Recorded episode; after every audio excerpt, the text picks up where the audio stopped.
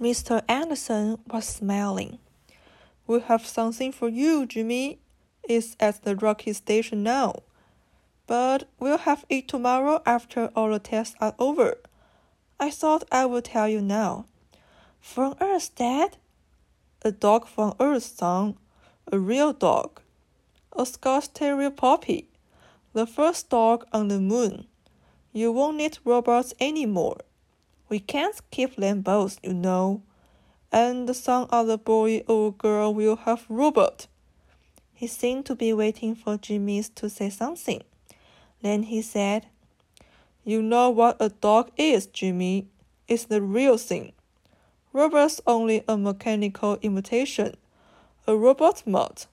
That's how he got his name. Jimmy frowned.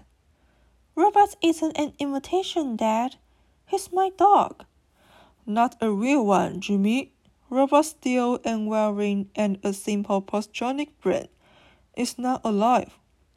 He does everything I want him to do, Dad. He understands me. Sure, he's alive. No, son. Robot is just a machine. It's just programmed to act the way it does. A dog is alive. You won't want robot after you have the dog.